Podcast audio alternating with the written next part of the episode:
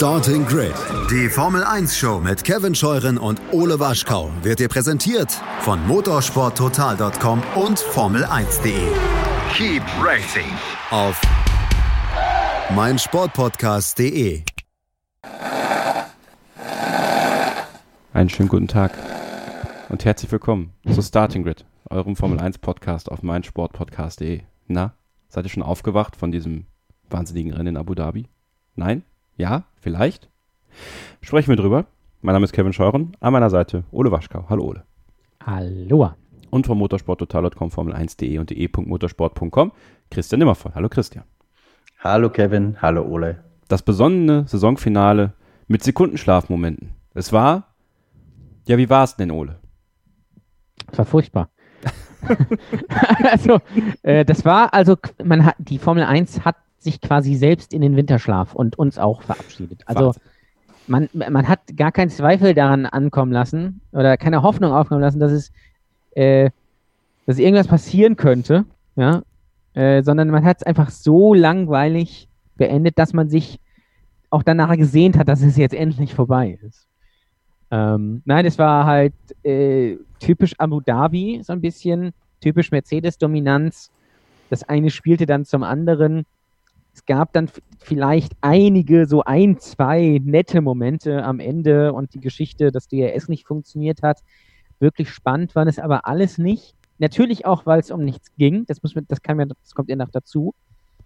Ähm, und äh, ja, es ist äh, auch nichts passiert einfach, muss man auch ganz ehrlich sagen. Und es war wirklich sehr, sehr zäh. Ich habe kurze Momente überlegt, ob ich ausmache ähm, aber ich habe dann einfach nebenbei irgendwas anderes gemacht. Ja, es war schon, also am Fernseher war es, ja, also ich würde da Ole zustimmen, es war echt furchtbar. Also es war, also wenn die Leute über Le Castellet dieses Jahr meckern, also da war Le Castellet ein hochklassiges Rennen gegen, meiner Meinung nach. Ähm, Christian, du warst vor Ort. Wie war es denn dort? Gestresst. Hm. Psychologisch gestresst für mich, weil wir hatten ein paar krankheitsbedingte Ausfälle bei uns im Team. Das heißt, dass ich von vor Ort aus den äh, Rennen-Live-Ticker gemacht habe. Um Gottes Willen. Ähm, was normalerweise immer eine Office-Aufgabe ist, weil du einfach mit Lifetimen und so das wesentlich einfacher ist. Im Media Center gibt es das zwar alles auch, aber das ist halt sehr weit weg auf einer Leinwand und vor allem das, das Hauptproblem ist, du hast im Media Center keinen Ton. Und wenn du jetzt live tickerst und permanent eigentlich auf deinen Bildschirm schaust und nicht aufs Formel 1 Bild, dann hilft es schon, wenn du Martin Brundle mal schreien hörst, hier dies und jenes ist passiert. Jetzt hat das Ganze aber einen Haken, denn in Abu Dhabi ist F1 TV Geoblocks. Das heißt, ich konnte mir noch nicht mal das Audiosignal irgendwie auf dem Stream aufs Ohr legen, ähm, sondern hatte irgendeinen Stream, äh, den mir ein vertrauenswürdiger Kollege geschickt hat und der ganz sicher nicht illegal war, äh, mit zweieinhalb Minuten Offset und habe halt den Ton immer zweieinhalb Minuten später gehört als Bild, das ich aber wiederum nicht immer mitbekommen habe, weil meine Augen auf unserem Live-Ticker waren die meiste Zeit. Also das war gar nicht so einfach, das zu meistern. Von dem her bin ich sehr froh, äh, dass das Rennen so langweilig war, wie es war. Das war es nämlich. Ähm, das Schnarchen, Kevin, dazu noch eine Frage. Meine Freundin hätte gesagt, das bist doch du. ähm, war das von dir selbst aufgenommen? Nein, tatsächlich nicht. Ich habe hab bei, äh, hab bei YouTube nach einem mexikanischen Schnarchen gesucht. Die schnarchen immer besonders laut. habe ich mir sagen lassen. Das hat gestimmt. Ja. ähm, ja. Also zu, zur Spannung des Rennens, das war's. Danke fürs Zuhören. Keep racing, oder wie sagen wir mal. Also man merkt halt auch, wenn das ein langweiliges Rennen ist, wenn jetzt ähm, selbst den Sky-Kommentatoren, die man ja auf F1 TV hören kann, nichts einfällt. Also wenn, also wenn die kämpfen müssen, dass sie irgendeine Geschichte da haben, die sie noch erzählen ja. können, dann ist es halt schon wirklich schlimm. Und das war hier halt äh, der Fall. Vielleicht ist der eine oder andere von euch auf den für die F1 TV-Abonnenten natürlich nur auf den Pitlane-Channel ausgewichen. Ähm, das war zumindest dank Davide Valsecki äh, teilweise ein bisschen aufregender, aber auch nicht wirklich. Aber man hat es auch schon an den Formel 2-Rennen gesehen, die auch extrem langweilig waren, dass das nichts wird an dem Wochenende. Wobei man dazu sagen muss, Kevin, das vielleicht ein bisschen zur Ehrenrettung, dass es zumindest im, im Nachklapp ein paar ganz gute Geschichten gab von dem Wochenende, nicht unbedingt von dem Rennen, aber vom Wochenende schon. Ja. Ähm, da waren schöne Funksprüche dabei. Nico Hülkenberg wurde ganz emotional verabschiedet äh, mit den blonden Perücken, fand ich sehr originell. Ähm, Im Rennen selbst hatten wir eine Zeit lang kein DRS, mit Sicherheit was, worüber wir heute sprechen werden. Und mhm. natürlich für mich die die große News dieses Wochenendes, äh, der große Flirt zwischen Lewis Hamilton und Ferrari. Also da haben wir trotzdem ein paar Themen für den Podcast heute. Ich denke auch. Dann lass uns doch mit dem äh, anfangen, ähm, von, mit dem wir einfach jetzt mal anfangen müssen. Lewis Hamilton erneut gewonnen. Ähm, er ist auf dem besten Weg dahin, Geschichte zu schreiben. Sechsmaliger Weltmeister. Also müsste schon viel passieren, dass er nächstes Jahr nicht auch noch zum siebten Mal Weltmeister wird. Er jagt die Rekorde von Schumi. 26 Punkte hat er sich nochmal eingesteckt. Er hat nämlich auch die schnellste Runde gefahren. Ja, ähm, das war ein sehr dominanter Ritt von Lewis Hamilton, obwohl bei Mercedes, so man ja Toto Wolf in diesem YouTube Debrief, das sie da machen, äh, sagt, dass man Valtteri Bottas ja auch die Pole Position durchaus zugetraut hat, deswegen man ihn trotz dieser horrenden Motorenstrafe ja in Q3 hat fahren lassen. Äh, aber da, Christian, hat Lewis Hamilton mal gar nichts anbrennen lassen und sein Stempel auf diese Saison, die am Ende doch, muss man sagen, eine Lewis Hamilton-Saison war, gnadenlos aufgedrückt. Ja, ich glaube, es war für Lewis Hamilton einfach psychologisch sehr wichtig. Und ich glaube, das hat er auch vor dem Wochenende sich als Ziel gesetzt, dass er A, dieses Rennen gewinnt, einfach um als Sieger in den Winter zu gehen. Da hat er, glaube ich, seine Lektion gelernt aus 2015. Weil wenn wir uns daran erinnern, da hat er ja nach dem gewonnenen WM-Titel so ein bisschen mental einfach locker gelassen, hatte man den Eindruck, was dazu geführt hat, dass Nico Rosberg zu dieser Siegesserie angesetzt hat mit, ich weiß nicht, wie viele Siege waren es? Drei mindestens, glaube ich. Äh, ich glaube, insgesamt waren es sechs, ne? Also drei am Ende, drei oder. Waren es nicht sogar vier am Ende? Ja, oder ich so. weiß auf nicht genau. auf, jeden, auf jeden Fall hat viele. er die letzten Rennen gewonnen und kam dann tatsächlich mit diesem Momentum raus, weil die Psychologie halt einfach hilft, wenn du als Sieger in den Winter gehst. Und das äh, wollte Lewis Hamilton unbedingt diesmal nicht passieren lassen. Und ich glaube, es war ihm sehr, sehr wichtig, als Weltmeister auch ein Rennen zu gewinnen und auch auf Pole zu fahren, weil die letzte Pole davor war ja schon in Hockenheim. Ähm, und das hat er sehr, sehr eindrucksvoll bewiesen. Also ich glaube, was das letztendlich gezeigt hat, ist, das, worüber wir ja eh schon das ganze Jahr sprechen, im Endeffekt, wenn es wirklich drauf ankommt und wenn Talent gegen Talent steht und nicht irgendeine vielleicht ganz leicht schon abbauende Motivation oder so ein bisschen Müdigkeit eine Rolle spielt beim Lewis Hamilton, sondern wenn er wirklich frisch ist und will, dann glaube ich, ist er an, an jedem beliebigen Tag immer besser als Valtteri Bottas. Ja, für Valtteri Bottas natürlich irgendwie ein, doppelt bitteres Wochenende, Ole. Ähm, privat, die, das, das, das Ende seiner Ehe, was er bekannt gegeben hat, dann die Strafe, die er bekommen hat. Er hat es nicht auf die Pole geschafft, er hat das Rennen nicht gewonnen. Also da kommt noch mal viel zusammen für den Finn, äh, was natürlich gerade zu gegen Ende der Saison, wo man dann auch ja, danach auch mal zur Ruhe kommt, natürlich umso bitterer ist. Kann man für ihn nur hoffen, dass er daraus sehr, sehr stark zurückkommt und er tatsächlich für Lewis Hamilton echter Konkurrent sein kann 2020. Ja, ich glaube, er hofft das selbst. Ich glaube, es ist für ihn auch gut, dass jetzt dann zu Ende ist. Ähm, er ist ein gutes Rennen gefahren, das muss man ja. natürlich lassen. Von Platz 20 auf Platz 4, fast natürlich sogar noch äh, aufs Podium. Da hat ja nicht so viel gefehlt. Ähm, ich glaube, dass es für ihn ganz gut ist, dass es jetzt rum ist, dass er jetzt das alles ein bisschen sacken lassen kann und dann nächstes Jahr voll angreifen kann. Aber es wird natürlich schwer. Ja, ähm, auch wenn natürlich äh, Valtteri Bottas dieses Jahr eine äh, wirklich gute Saison gefahren hat, das kann man gar nicht anders sagen. Ähm, äh, ein äh, konstanter und solider zweiter Platz in der, in der Fahrer-WM. Letztes Jahr war er ja nur äh, Fünfter tatsächlich. Ja, äh, das Jahr davor ist gerade offen tatsächlich Dritter. Und äh, dieses Jahr ja unangefochten der Zweite mit vier Siegen. Ähm, das war schon äh, ein ziemlich beeindruckendes Jahr. Ähm, ob er dann allerdings tatsächlich nächstes Jahr Lewis Hamilton wirklich unter Druck setzen kann, das wird schon, das wird schon schwierig. Also er kommt ja gefühlt immer näher ran, aber er muss halt alles irgendwie zusammenkriegen und auch äh, an jedem Wochenende. Nicht nur dann vier, fünf, sechs Mal im Jahr, sondern halt das ganze Jahr über. Das, was halt Nico Rosberg geschafft hat. Ähm, und äh, er muss auch irgendwie in den Kopf von Lewis Hamilton kommen und ich glaube, daran wird so ein bisschen scheitern. Und das zweite ist dann noch, dass natürlich nächstes Jahr äh, Max Verstappen und eventuell auch noch Charles Leclerc, vielleicht auch dann wieder Sebastian Vettel von hinten drängt. Das heißt, es wird nicht unbedingt einfacher für Valtteri Bottas. Mm, es wird schon schwierig. Also mein Bauchgefühl sagt mir nein, weil Lewis Hamilton dafür auch einfach zu gut ist. Ähm, aber Valtteri Bottas hat schon dieses Jahr gezeigt, dass er in dieses Auto gehört und wenn er, wenn er wirklich will und wenn er sich da wirklich drauf konzentriert, dann kann er auch an guten Tagen Lewis Hamilton schlagen, aber halt eben nur dann. Christian, kann die Fülle bei Lewis Hamilton im Kopf dadurch zunehmen, dass äh, sich aus dem Flirt mit Ferrari irgendwas ergibt und er sich da Gedanken machen muss, vielleicht unkonzentriert wird? Was ist denn da dran? Also das ist keine Erfindung der Gazzetta dello Sport, die das Thema ja aufs Tapet gebracht hat. Vielleicht halten wir kurz mal die, die Fakten fest. Wie ging das los? Ähm, los ging es zuerst mit einer Antwort von Mattia Binotto auf eine relativ harmlose Frage in einer Pressekonferenz, wo er direkt gesagt hat, und das mit einem breiten Grinsen im Gesicht und ironischerweise auch noch neben Toto Wolf sitzend, wo er gesagt hat, es sei eine gute Nachricht für Ferrari, dass Lewis Hamilton 2021 verfügbar ist. Ähm, dann fast zeitgleich ist in der Gazzetta dello Sport, die jetzt vielleicht zwar ein bisschen euphorisch ist manchmal, wie es die italienischen Medien also sind, aber grundsätzlich nicht als unseriös gilt, ähm, ist aufgetaucht das Gerücht, dass sich Lewis Hamilton 2019 zweimal äh, mit John Elkann getroffen hat. John Elkann ist sozusagen der alleroberste Ferrari-Boss, der auch das gesamte Fiat Chrysler-Imperium ähm, und den Exor-Konzern, also alles, was sozusagen aus dieser großen Agnelli-Familie, äh, von dieser großen Agnelli-Familie, von diesem Clan kontrolliert wird, ist, ist John Elkann sozusagen der aktuelle Frontmann. Ähm, da haben zwei Treffen stattgefunden, die, die hat auch niemand dementiert. Es hat einen Tag lang keiner gefragt, bis ich einen Toto Wolf einfach mal gefragt habe, ähm, ich weiß, du wirst es mir jetzt wahrscheinlich nicht erzählen, aber wäre es denn so, dass Lewis Hamilton sich getroffen hat, hättest du damit ein Problem?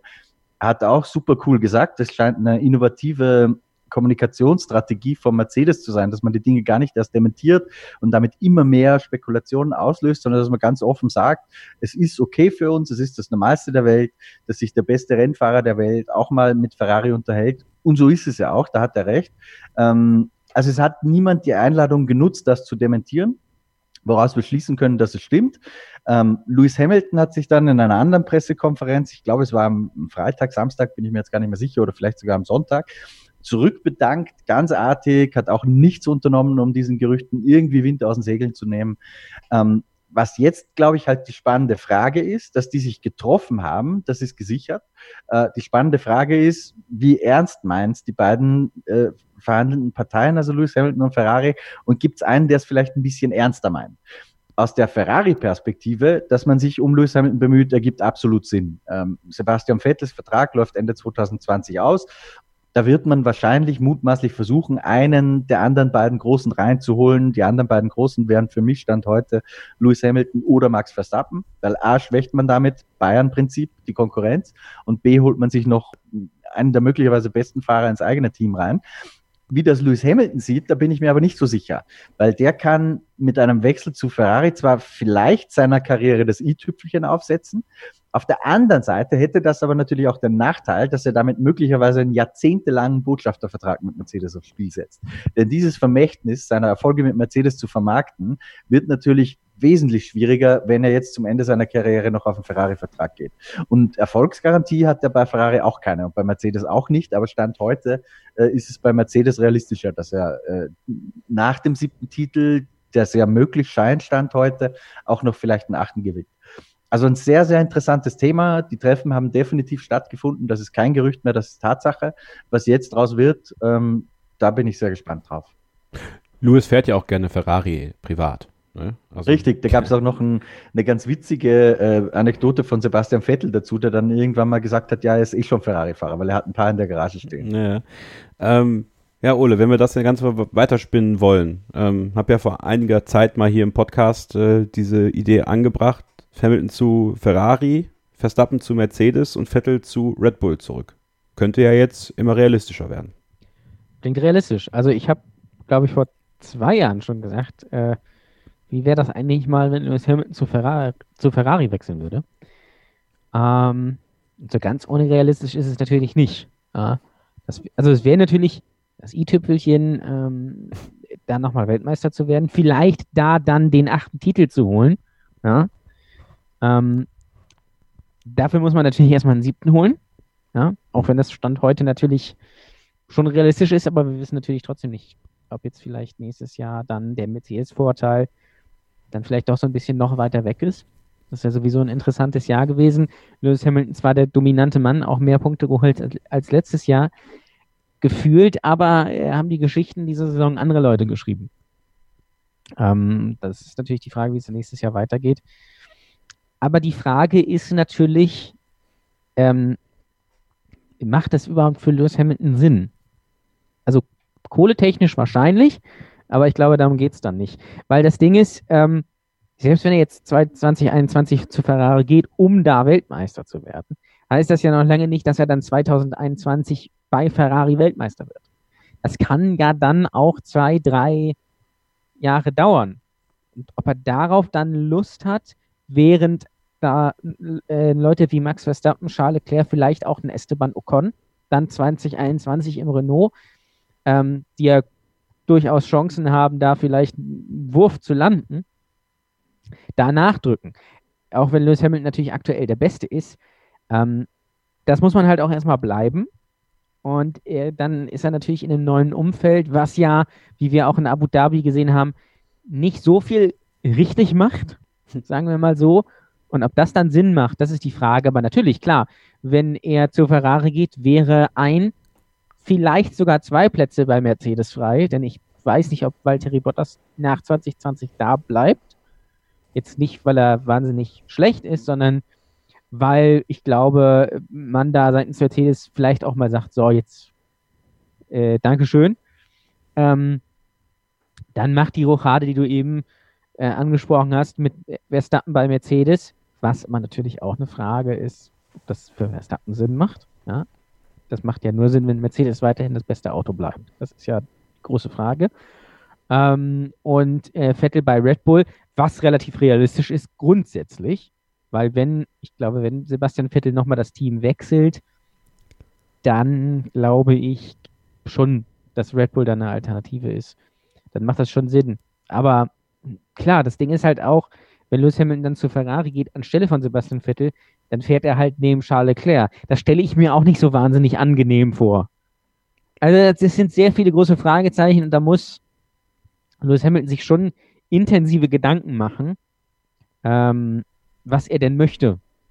Ähm, und äh, klar, sein, sein großes Idol, Senna hat es ja nie geschafft zu Ferrari, daher wäre das wahrscheinlich auf einer emotionalen Ebene schon, schon so ein Ding, wo er sagen würde, ja, also ich mache das dann mal, aber es ist schon nicht, es ist schon nicht ein No-Brainer, sagen wir mal so. Also da gibt es schon sehr viele Wenns und ähm, ist natürlich auch die Frage, wie sich der Fahrermarkt dann entwickelt.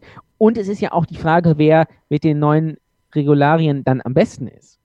Und da steht ja dann damit verbunden die Frage im Raum, sind das dann weiterhin Mercedes, Red Bull und äh, Ferrari oder sind, äh, sind das vielleicht andere Teams wie äh, Renault zum Beispiel, McLaren oder auch äh, Racing Point, ja, die ja da äh, Milliardär oben sitzen haben. Also vielleicht 2021 Weltmeister Lance Stroll. Es kann passieren. Im Aston Racing Martin, Point ist dann ja Aston Martin. Ja. genau, darauf wollte ich nämlich gerade hinaus. Kevin, während, während Ole gesprochen hat, sind mir noch ein paar äh, kleine, feine, aber wie ich finde, hochspannende Details zu dieser Geschichte eingefallen, Bitte. die wir jetzt vielleicht, die ich vielleicht noch platzieren darf, wenn, ja. du, wenn du einverstanden bist. Klar. Ähm, interessante Aussage in diesem ganzen Themenkomplex, die fast ein bisschen untergegangen ist in dieser ganzen Berichterstattung, war von Lewis Hamilton, dass er gesagt hat, er wartet mit seiner Entscheidung, sich zu Mercedes auch zu committen, auf die Entscheidung von Toto Wolf ähm, weil er weiß, dass Toto Wolf auch gerade sich seine Zukunft überlegt. Das heißt, Toto Wolf hat ja auch einen Vertrag bis Ende 2020 mit Mercedes. Er hat natürlich auch Shares in diesem Team, aber sein Vertrag als sozusagen geschäftsführender Motorsportdirektor, der läuft auch Ende 2020 aus. Ähm, und dass Lewis Hamilton zum ersten Mal sozusagen ein bisschen ausplaudert, dass Toto Wolf hier tatsächlich Überlegungen anstellt, auch was anderes zu machen, ist untergegangen, ist aber natürlich hochbrisant. Denn wir wissen seit Baku äh, im April, dass Toto Wolf ja der Wunschkandidat von John Malone, das ist der alleroberste Chef äh, von Liberty Media ist, ähm, der Wunschkandidat ist, um Chase Carey zu ersetzen. So, Punkt eins. Ähm, Punkt zwei. Mein Bauchgefühl sagt mir, dass es auch für Toto Wolf, sollte er denn bei Mercedes bleiben, nicht der totale Weltuntergang wäre, Lewis Hamilton zu verlieren. Weil Lewis Hamilton ist, wie alt ist er jetzt? 34, glaube ich, irgendwas um den Dreh.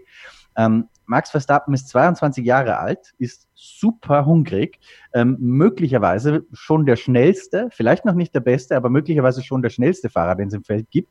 Was der dieses Jahr, wie der seine Teamkollegen alle abgeledert hat, haben wir ein paar Mal drüber gesprochen, ist echt beeindruckend. Und das ist ein Fahrer, mit dem du zehn Jahre planen kannst. Das kannst du mit Lewis Hamilton nicht machen. Und du kriegst den wahrscheinlich um wesentlich kleineres Geld als ein Lewis Hamilton, der sagt, hör mal hier, lieber Oleg Kalenius, lieber Toto Wolf, ihr müsst schon richtig tief in die Tasche greifen, weil ich habe ja auch noch ein Angebot von Ferrari. Und wenn er nicht XY bezahlt, dann bin ich halt weg. Das heißt, das, das kann, ich sehe ich sehe es nicht als komplett utopisch an, dass man bei Mercedes vielleicht auch sagt, okay, Toto Wolf hat das ja selbst auch so formuliert, jede Veränderung ist auch eine Chance. Also das könnte auch so eine Chance sein. Und das Dritte dann noch, ähm, weil wir jetzt auch über Valtteri Bottas und seine Zukunft im Team gesprochen haben. Valtteri Bottas hat ja die Hoffnung geäußert dieses Jahr, gegen Ende des Jahres mal, dass seine Vertragsangelegenheiten diesmal ein bisschen früher geregelt werden, ähm, weil er gesagt hat, das hat ihn dieses Jahr tatsächlich in der heißen Phase so ein bisschen davon abgehalten, den totalen Fokus zu haben, weil er sich halt auch auf dieses Vertragsthema konzentrieren musste. Ich fürchte, da sehe ich schwarz und bin beim, beim Ole, denn wir haben erfahren, dass er beim Test jetzt in Abu Dhabi, da ist ja er den ersten Tag gefahren und George Russell den zweiten. Und wir haben erfahren, dass tatsächlich haarscharf das gleiche Programm für die beiden geplant war. Was heißt das? Das heißt, Mercedes hat die beiden Head-to-Head -head gehen lassen, um zu sehen, wie gut ist George Russell eigentlich oder wie schlecht ist Valtteri Bottas, wie auch immer man es dreht. Ähm, unterm Strich war George Russell an seinem ersten Tag, glaube ich, in diesem Jahr in diesem Auto um eine Zehntelsekunde langsamer. Auf der gleichen Strecke, bei gleichen Bedingungen, ähm, mit gleicher Benzinladung, gleichen Reifen, alles ident. Also vom, vom Programm mhm. her. Das wollte ich noch so ergänzen und jetzt beende ich meinen Ron Dennis Monolog. Ja, Übrigens dachte ich, äh, als ich gelesen habe, Russell fährt Bestzeit, dass er also in Williams gefahren ist. Das, ja, das wäre ja mal ein schöner Abschluss gewesen. Absolut. Ja, wir schließen dieses Take jetzt auch ab und werden natürlich die Spekulation rund um Lewis Hamilton auch in der nächsten Saison hier gerne fortführen. Außer natürlich, es kommt irgendwann mal was raus, aber das wird, glaube ich, noch ein bisschen dauern. Gibt uns natürlich den Raum, das hier ein bisschen damit zu füllen und gerne auch eure Spekulationen mit einzubeziehen. Kommt in unsere Starting Grid F1 Fans Facebook-Gruppe, folgt uns auf Twitter, at mst-christian n für Christian Immervoll, at Mike Weiß, mikevice für Ole Waschkau und at ks-08l für mich Kevin Scheuren. Hashtag StartingGrid MSP und eine Telegram-Gruppe haben wir auch, at StartingGrid. Und da diskutieren wir gerne mit euch und wollen gerne lesen, wo ihr Lewis Hamilton 2021 verorten würdet und was dann sonst noch so passiert. Jetzt eine kurze Pause und dann geht's gleich weiter mit Ferrari, die auch in Abu Dhabi wieder für ein bisschen Slapstick gesorgt haben. Also bleibt dran hier bei Starting Grid, dem Formel 1 Podcast auf meinsportpodcast.de. Immer informiert sein, auch von unterwegs auf meinsportpodcast.de. Schatz, ich bin neu verliebt. Was? Da drüben. Das ist er. Aber das ist ein Auto. Ja, eben. Mit ihm habe ich alles richtig gemacht. Wunschauto einfach kaufen, verkaufen oder leasen. Bei Autoscout24. Alles richtig gemacht. Mein Sportpodcast.de ist Sport für die Ohren. Folge uns auf Twitter Willkommen zurück bei Starting Grid, dem Formel 1 Podcast auf meinsportpodcast.de. Der große Preis von Abu Dhabi, das letzte Saisonrennen 2019 in der Analyse. Und wir analysieren natürlich immer gerne Slapstick bei Ferrari und damit machen wir jetzt weiter, Ole. Ähm, ein Double Stack Pitstop sollte es werden. Äh, es wurde, pff, ja, was wurde es? Also bei Charles Leclerc hat alles noch gut funktioniert. Bei Sebastian Vettel gab es dann natürlich wieder äh, Probleme mit dem Schlagstrauber, Probleme mit der Ampel, Probleme mit dem Reifen, was weiß ich für Probleme auf jeden Fall. Wieder bei Sebastian Vettel. Ja, ich glaube, äh, Ferrari macht das absichtlich. Ich glaube, die wollen nicht, dass äh, ähm, Sebastian Vettel Weltmeister wird. Mittlerweile muss man das schon fast glauben. Ja, ist natürlich Schwachsinn. Wieso? Ich glaube nicht, dass es so ist. Mehr für, ich glaube, für mehr Verschwörungstheorien im Podcast. Ja, aber ich glaube, die sind einfach unfähig. Das ist, glaube ich, das Ding. Also, mhm. die sind ja auch unfähig zu rechnen, wie viel Zeit man für so eine Ein äh, Aufwärmrunde braucht. Das zweimal dieses Jahr. Also, das ja, schaffen gut, das die ja nicht. Das ist schon, schon wirklich ja. schwierig, ja. Die schaffen, die kann, können ja auch nicht die Benzinladung berechnen oder messen. Ich ja auch nicht. Ich habe super Und dann kriegen sie es natürlich auch nicht hin, da irgendwie so einen vernünftigen Boxenstopp zu machen. Ich meine, zwei Autos da nacheinander, also das ist schon tricky. Also das äh, schaffen, also das muss das das ist natürlich zu schwierig. Aber Spaß beiseite. Ich habe interessante Theorien gelesen, sag ich mal, oder Sachen gehört. Äh, zu viel Italiener im Team. Ist das, ist, das, ist das ein Punkt für dich, Ole? Ich meine, die erfolgreichste Zeit bei Ferrari in der Neuzeit hatte man mit einem Franzosen und einem Briten. Äh, und eben keinem Italiener, obwohl gut, diese, die Montesemolo saß oben, aber der hat da jetzt nicht sich nicht so eingemischt in das sportliche Geschehen. Manchmal vielleicht, manchmal vielleicht nicht. Aber ähm, jetzt ist ja jeder gefühlt Italiener da im Team, außer Jock Clear. Ja, das ist halt ein bisschen wie früher. Wie die gute alte Zeit bei Ferrari, Anfang der 90er oder, oder äh, auch in, in, den 80ern teilweise, wo da auch, kann man fast sagen, zu, viel, zu viele Italiener waren. Und halt natürlich dann, natürlich gab es auch andere ähm, Regeln, sage ich mal. Das war ja früher alles ein bisschen lockerer, bevor äh, Michael Schumacher und seine Kumpanen dann von Benetton kamen. Und dann wurde der Laden aber mal auf links gedreht. Und dann ja. war man ja auch erfolgreich. Wer, wer, hat das denn erzählt? War das nicht bei Beyond the Grid, wo dann noch so erzählt wurde, hier Chianti und ja, ja, das war, Pasta. Glaub, ja, ne? Mit Barrichello? Ja. War das das mit Barrichello? Nee. Nee, das war nicht Ich glaube, es ist schon länger her. Aber ich glaube, es war ein Beyond the Grid, irgendein Beyond the Grid. Doch, das war mit Ross Braun. Äh, Ross Braun, das, das war mit sein, Ross ja. Braun, ja, ja, ja, ja. Da hat er erzählt, dass es immer Nachmittag schon Chianti gab. Ja, das kann man sich auch vorstellen. Und so ein bisschen die Verhältnisse sind es ja jetzt auch. Ähm, halt auf einer anderen Ebene. Es gibt wahrscheinlich kein Chianti mehr äh, und keine Pasta und so, aber es ist halt alles ein bisschen wischiwaschi. Also habe ich so das Gefühl. Ich weiß es natürlich nicht. Wäre natürlich eine Chance, wenn Lewis Hamilton sagt, komm, ich mache das 2021, ich bringe aber auch die ganzen Mercedes-Leute mit. Äh, Get in der Lewis dann auf Italienisch quasi. Äh, ich bringe sie alle mit und jetzt machen wir das mal richtig. Also das, was äh, Sebastian Vettel halt nicht geschafft hat. Weil ich glaube schon, dass es eher das Personal ist, und ähm, nicht äh, das fahrende Personal, ähm, sondern das, und auch vielleicht nicht unbedingt Binotto, sondern äh, alles andere, was dazugehört.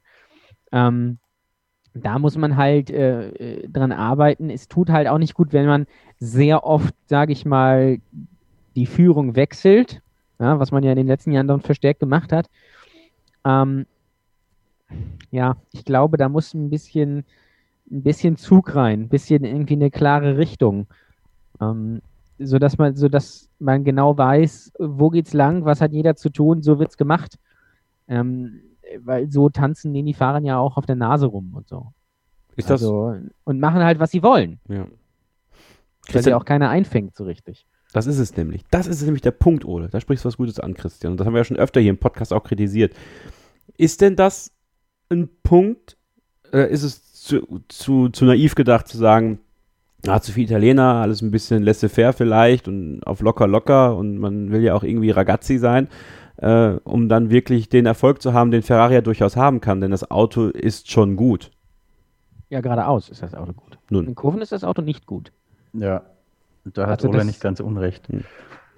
Also Ferrari hat halt dieses Jahr, also Ferrari ist halt so Ferrari wie Anfang der 90er oder den 80ern. Geradeaus super, Monza, klasse. Alles andere, nix. Ich meine, die haben im letzten Sektor irgendwie äh, acht Zehntel oder so verloren.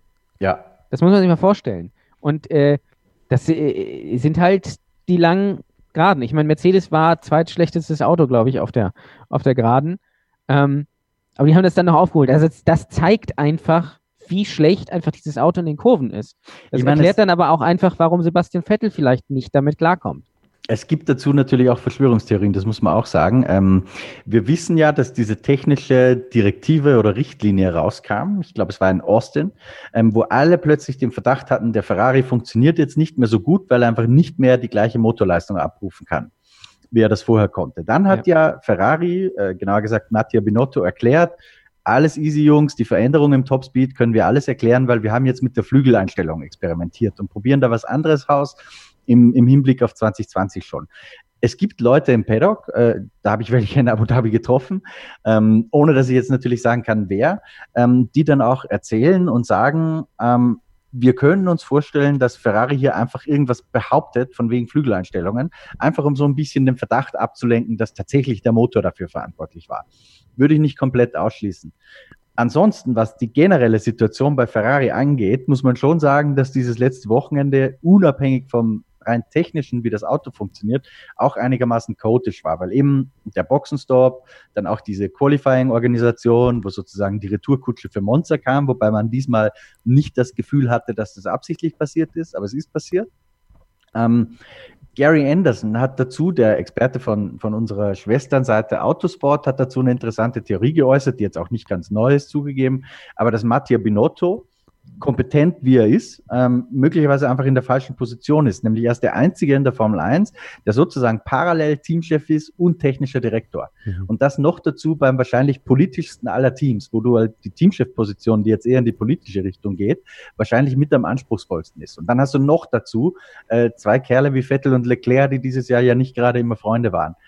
Also ich habe für, für diese Gary Anderson-Theorie, dass das vielleicht nicht eine optimale äh, Konstellation im Sinn von Organigramm ist schon Sympathie und würde mir auch überlegen, ob man nicht diese zwei Positionen wieder auftrennt und jemanden an Bord holt, der Binotto ähm, den Teamchefposten erstmal wegnimmt, ähm, damit er wieder das machen kann, was er am besten kann, nämlich technischer Direktor sein. Weil ich glaube nicht, dass es ein Kompetenzproblem ist. Mir ist ganz wichtig, dass das nicht falsch ja. interpretiert wird. Ich glaube, Binotto kann auch Teamchef sein. Ich traue ihm auch diese Qualitäten zu. Aber ich glaube, er kann nicht beides sein, weil niemand beides sein kann. Das ist ja Mercedes und da funktioniert es ja wunderbar seit sechs Jahren. Zeigt das ja ganz strikt vor, wo Toto Wolf immer sagt, ich mische mich nicht in, in die Entscheidungen meines Strategieteams ein. Ich gehe noch nicht mal an den Boxenfunk, außer in der letzten Runde, um irgendwie zu gratulieren. Also die machen das ja sehr konsequent und trennen alle Rollen voneinander. Und ich meine, man muss sich nur die Ergebnisse anschauen. Das gibt Mercedes recht und Ferrari Unrecht.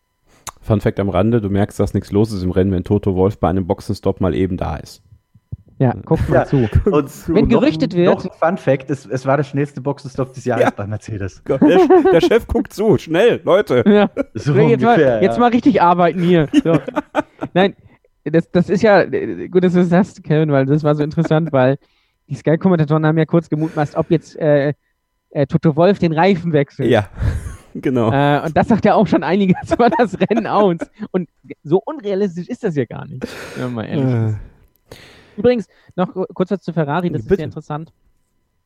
Ähm, das heißt, ja, jetzt nicht so lief, wie man sich das vorgestellt hat, ist klar. Ähm, aber es war halt doch schon auch ein klarer Rückschritt im Gegensatz zum letzten Jahr. Das ist sehr interessant. Ähm, das, äh, Moment, Moment, Moment, hier, so, genau. Ähm, was ist mir nämlich aufgefallen? Dieses Jahr Charles Leclerc ähm, 264 Punkte, Sebastian Vettel 240 Punkte. Letztes Jahr Kimi Raikön 251 Punkte. Ja, man. Lass ich mal im Raum stehen einfach. Kann jeder interpretieren, wie er das möchte. Letztes Jahr natürlich Sebastian Vettel 320 Punkte. Aber diese Zahl, Kimi Raikön 251 Punkte, ähm, die es ja genau dazwischen liegt, ist schon sehr interessant einfach. Äh, es ist halt schon so, wie jemanden, der aus der Formel 1 geschrieben wird. Aber wie gesagt, kann jeder interpretieren, wie er es möchte. Man muss aber zu sagen, letztes Jahr haben wir ja sehr oft dann am Maurizio Rivabene gekrittelt, aber im Endeffekt hat er es ja dann am Ende doch geschafft, eine klare Hierarchie zu, zu kreieren, ja, ja nach Hockenheim. Also, Gut, das war natürlich mit, mit Kimi Räikkönen und Sebastian Vettel auch wesentlich leichter als jetzt. Aber er hat es ja gemacht. Ja. Er hat es ja gemacht. Normalerweise kann, ja. könnte man ja sagen, okay, Binotto sagt, Charles, pass auf, Vettel hat hier noch zwei Jahre Vertrag, ja, ähm, du musst dich jetzt zwei Jahre hinten anstellen, du bist die Zukunft, aber du bist jetzt halt erstmal nur Wasserträger sozusagen. Ja, aber, das, aber das, das, ist, das ist doch, ja, das Thema haben wir schon ein paar Mal gehabt. Ich weiß. Aber du kannst weiß. ja nicht einen Leclerc sagen, der an einigen Rennwochenenden eindeutig schneller war als Vettel. Es gab auch welche, wo Vettel schneller war. Da kannst du ja den nicht brechen in seinen frühen Jahren und sagen, mein Lieber, du bist jetzt Nummer zwei. Der wird schön aufzeigen und sagen, aber schaut mal auf die Stoppuhr, ich bin eigentlich die Nummer eins. Also ich, ich glaube nicht, dass das so einfach ist. Ich glaube, man, das Bewusstsein, dass die zwei Nummer eins im Team haben, muss da sein. Und das kann man auch managen. Das hat Mercedes mit Nico Rosberg und Lewis Hamilton äh, ein paar Jahre lang ganz gut gezeigt, wie man es hinkriegt. Die hatten auch ihre Situation. Hm. Ähm, aber letztendlich war es, glaube ich, positiv fürs Team. Wobei eins muss man dazu sagen, Mercedes war natürlich insofern in der Luxusposition, als es denen noch nicht so wehgetan hat, wenn die mal Punkte weggeworfen haben. Das ist jetzt bei Ferrari natürlich ein bisschen anders. Aber ich glaube, ich glaube gar nicht, dass die, das Fahrermanagement zwischen den beiden, dass das das große Minus war, das große Defizit, das Ferrari dieses Jahr verbrochen hat. Selbst ähm, diese Kollision in Brasilien war ja extrem unglücklich. Das, das war wirklich schon, ja.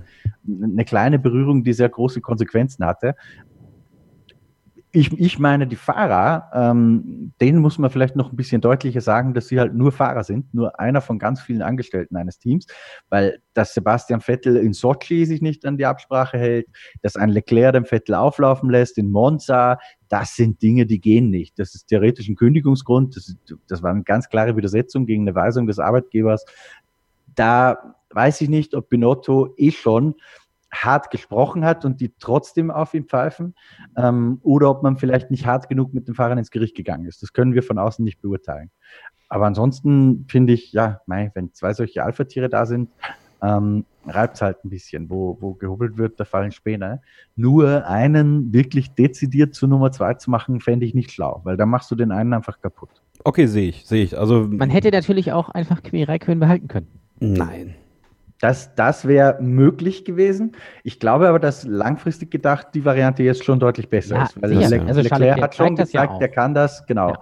Und das, das ist ein Mann der Zukunft. Aber äh, man zeigt ja auch, dass man es irgendwie nicht hinkriegt, das zu managen. Und bei Kimi und Sebastian war, ist es natürlich wesentlich einfacher und das hat natürlich Sebastian wahrscheinlich ein bisschen stärker gemacht und so äh, nervt es ihn halt. Natürlich ist Charles Leclerc der, also der frischere Fahrer und er hat ja auch zu Recht gezeigt, dass ihm das Cockpit gehört, aber ja, wenn man es nicht hinkriegt, hätte man auch einfach Kimi Räikkönen behalten können. Aber noch was Schönes für Sebastian Vettel. Er ist zum dritten Mal Vater geworden. So. Herzlichen Glückwunsch an dieser Stelle. Alles Gute für die Familie. Und ähm, einen kleinen Kritikpunkt möchte ich an Will Buxton einfach mal anbringen, der ja einen Tweet abgesetzt hat, ähm, dass Sebastian Vettel so ein bisschen, bisschen down wirkte, ja, nicht ganz so bei der Sache war und ob das wohl sein letztes Hurra war. Mein lieber Will, ja, der Mann hat sein drittes Kind bekommen, beziehungsweise seine Frau hat das dritte Kind bekommen. Ich glaube, der hatte leicht andere Sachen im Kopf, gerade am Anfang, als jetzt zu einem unwichtigen Formel-1-Rennen, so gesehen, nach Abu Dhabi zu fliegen, ja, und daraus dann zu schließen, dass er seine Karriere eventuell beenden würde, ähm, war eine steile These. Das an dieser Stelle gesagt. Aber Will Buxton ist dafür bekannt, steile Thesen zu haben. Ne? Aber sympathischer Typ, absolut. Das muss ich mal loswerden. Apropos Sebastian Vettel. Wir haben was für alle Sebastian Vettel-Fans und zwar ist ja bald Weihnachten und wir wollen euch äh, was schenken und zwar einen Sebastian Vettel-Kalender. Vom Hill Verlag gesponsert. Ähm, ist der ganz einfach zu bekommen. Mit einer Frage, die ihr beantworten müsst und zwar: Die wievielte Folge Starting Grid im Kalenderjahr 2019 ist das heute? Was ihr dafür tun müsst, das ist. nicht mal ich. Bitte? Das weiß nicht mal ich. Ja, äh, Ole und ich wissen es äh, tatsächlich. Ähm, und ihr könnt es rausbekommen. Ihr müsst einfach mal ein bisschen ins Archiv schauen, mal ein bisschen zählen. Und die Antwort schickt ihr dann an kevin.scheuren.meinsportpodcast.de mit dem Betreff Vettel. Und dann bitte mit eurer Adresse und ja, die E-Mail-Adresse, die ist natürlich die, von der ihr das geschickt habt. Ähm, die Teilnahmebedingungen sehen so aus, dass äh, die Daten nicht gespeichert werden natürlich und äh, nach Beendigung des Gewinnspiels gelöscht werden. Und wir gehen damit total vertraulich um. Wir losen das Ganze hier im Podcast auch aus. Und ein Sendeschluss ist der, sagen wir mal, 13. Dezember 2019. Also ihr habt eine Woche Zeit. 13. Dezember 2019, sagen wir mal 15 Uhr. Ja, bis dahin habt ihr Zeit, uns die Antwort auf die Frage zu schicken, die wievielte Ausgabe Starting Grid ist das heute im Kalenderjahr 2019? Es ist gar nicht mal so schwer, wenn man es einmal rausbekommen hat, diese E-Mail dann zu schicken mit dem Betreff Vettel an kevin.scheuren.meinsportpodcast.de. Bitte mit eurer Adresse und dann losen wir hier im Podcast in der Woche vom 16. bis zum 20. Äh, den Sieger aus und ich schicke den Kalender so raus, dass er hoffentlich noch vor Weihnachten eintreffen wird als Weihnachtsgeschenk für euch. Und äh, dem Tippspielsieger von unserem Kick-Tippspiel, Bouchard, dem habe ich äh, den Faszination Formel 1 Kalender vom Hehl Verlag geschickt als kleinen Preis. Sollte er natürlich auch bekommen. Das Ganze ging in die Schweiz. Herzlichen Glückwunsch. Danke fürs Mitmachen euch allen beim Tippspiel. Und wer jetzt noch den Sebastian Vettel Kalender abräumen will, ähm, die wievielte Ausgabe Starting Grid ist das? Heute im Kalenderjahr 2019. Kevin.scheuren.meinsportpodcast.de bitte bis Freitag, den 13. Dezember um 15 Uhr eine Mail mit dem Betreff Vettel und der richtigen Antwort schicken und schon seid ihr im Lostopf dabei. Wir machen eine kurze Pause und dann geht's gleich weiter. Hier bei Starting Grid, dem Formel 1 Podcast auf meinsportpodcast.de. Die komplette Welt des Sports. Wann und wo du willst. Die MSP-WG. Jeden Sonntag spricht unsere Redaktions-WG beim Feierabendtisch über alles, worüber man halt so spricht. Ob mit Sportbezug oder ohne. Und du kannst mitmachen. Sprich mit im Podcast oder beteilige dich über den Hashtag MSPWG. Die MSP-WG auf meinsportpodcast.de. Schatz, ich bin neu verliebt. Was? Drüben. Das ist er. Aber das ist ein Auto. Ja, Eben, mit ihm habe ich alles richtig gemacht. Wunschauto einfach kaufen, verkaufen oder leasen. Bei Autoscout24. Alles richtig gemacht. Hallo, mein Name ist Heike Drexler. Ich bin Doppel-Olympiasiegerin im Weitsprung. Ja, hallo, hier ist Jörg Siefers von Hannover 96. Ja, hi, hier ist Maximilian Hartung, Weltmeister im Säbelfechten. Die Profis am Mikrofon. Immer und überall. Auf meinsportpodcast.de Ihr hört Starting Grid, das Formel 1 Magazin, den Formel 1 Podcast auf meinsportpodcast.de. Kevin Scheuren, Ole Waschkau und Christian Nimmervoll, der Chefredakteur von Motorsport Network Germany, mit euch äh, in der Analyse des großen Preises von Abu Dhabi. Jetzt haben wir über Ferrari und Mercedes gesprochen. Äh, Christian, über Red Bull müssen wir, denke ich, auch noch kurz sprechen. Max Verstappen im Qualifying auf 3, Alex Albon auf 6 und im Rennen dann Max Verstappen auf 2 und Alex Albon auf 6. Erneut ein starkes Rennen von Max Verstappen. Trotzdem konnte er Lewis Hamilton nie wirklich gefährlich werden.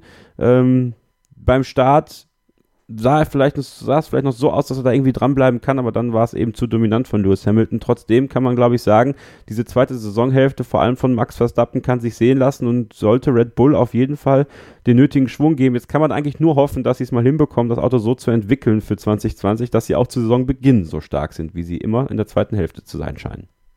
Ja, da hat man wirklich einen ganz klaren Aufwärtstrend gesehen, wobei wir dazu sagen müssen, die ersten Rennen nach der Sommerpause waren jetzt von den reinen Ergebnissen her nicht wahnsinnig positiv. Mhm. Aber was den Speed des Autos betrifft, ähm, da zeigt die Formkurve ganz klar nach oben. Das war schon sehr beeindruckend. Ich würde auch so weit gehen, dass Red Bull Ferrari in den letzten Rennen nach dieser technischen Direktive relativ klar überholt hat. Hat man auch in Abu Dhabi gesehen. Und ich weiß, ich mache mich jetzt wieder wahnsinnig, wahnsinnig unbeliebt bei allen Red Bull-Fans. Aber was wieder schockierend war in Abu Dhabi, war der Speed-Unterschied zwischen Max Verstappen und Alex Albon. Ich weiß nach wie vor nicht, ist Max Verstappen so unfassbar gut oder Alex Albon einfach nur Mittelmaß. Aber das war wieder unglaublich. Äh, die größte Differenz zwischen Teamkollegen, ich weiß nicht, ob Kubica Russell vielleicht noch in einem ähnlichen Verhältnis war, ähm, sehr, sehr beeindruckend und ich nehme es jetzt mal positiv auf Max Verstappen, zu dessen Rennen wir auch noch sagen müssen, er hätte auch ohne technische Probleme mit Sicherheit keine Chance gegen Lewis Hamilton gehabt, aber er hatte technische Probleme. Ähm, die Gasannahme hat nicht richtig funktioniert. Er hat immer wieder ein Schleppgefühl sozusagen gehabt, hat das auch am Boxenfunk ein paar Mal gemeldet. Hätte, wie gesagt, am Endergebnis nicht viel geändert wahrscheinlich, aber hat ihn mit Sicherheit ein bisschen eingebremst. Ole, ähm, Red Bull, äh, nochmal Saisonende mit einem Ausrufezeichen von Max Verstappen. Wie siehst du denn jetzt so mit Hinblick auf das, was 2020 auf uns zukommt, äh, die Chancen von, von Max Verstappen nächstes Jahr und auch von Alex Albon. Also ich finde ja, er hat sich wirklich reingefuchst ins Team. Ähm, ich glaube jetzt, es war auch das Maximum in Abu Dhabi, was für ihn rauszuholen war. Trotzdem, wenn der mal das Auto mitentwickeln kann, ich glaube, das ist eine starke Paarung für 2020.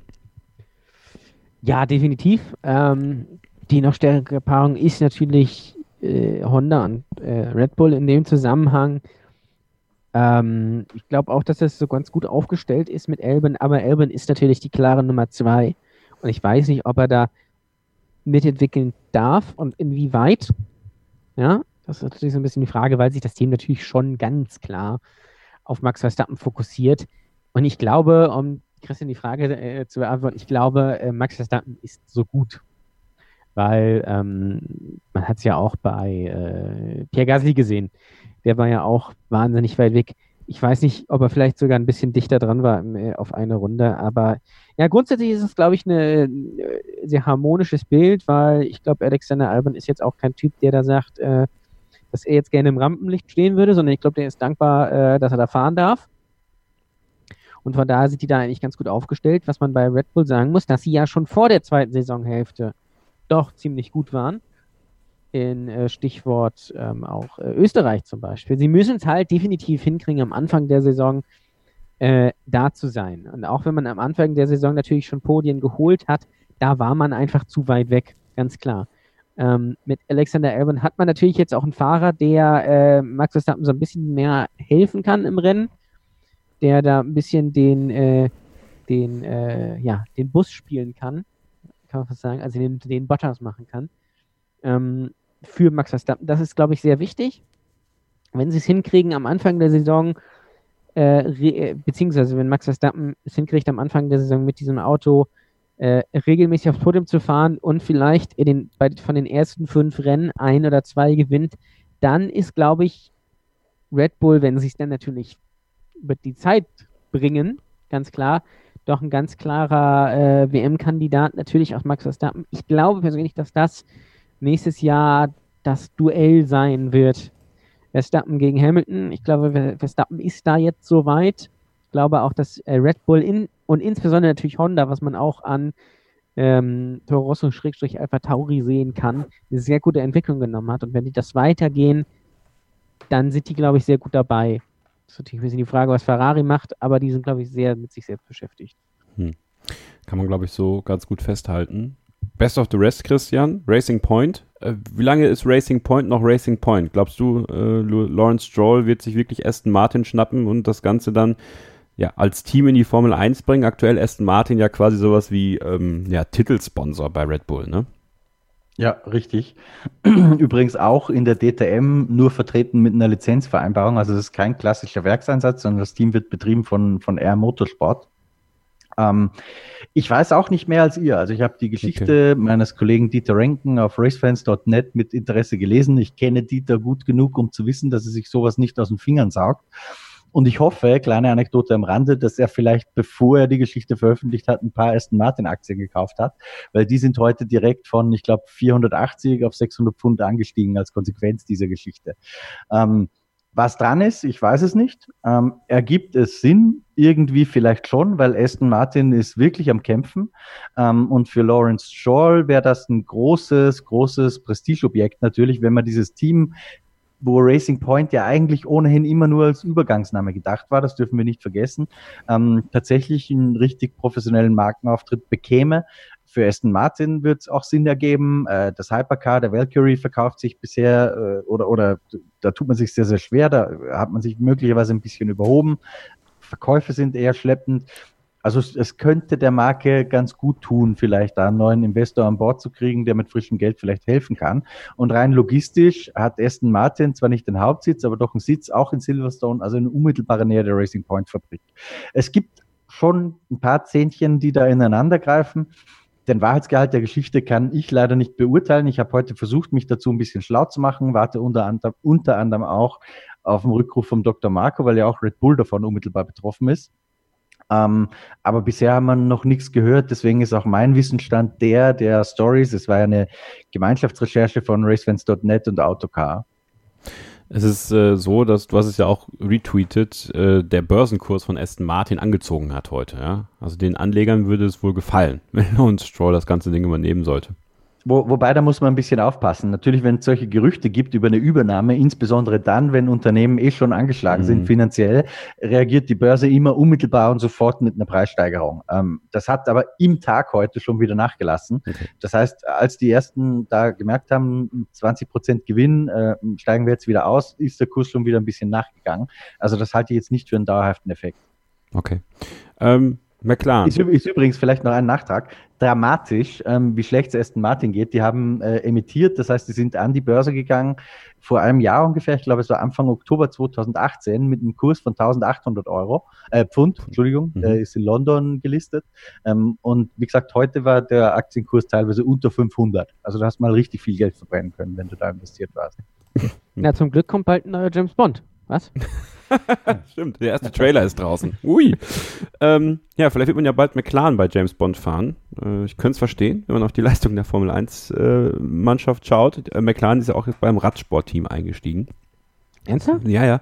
Sehr überraschend. Kommt jetzt äh, ähm, Alexander Vinokurov zurück? Das ist die große Frage.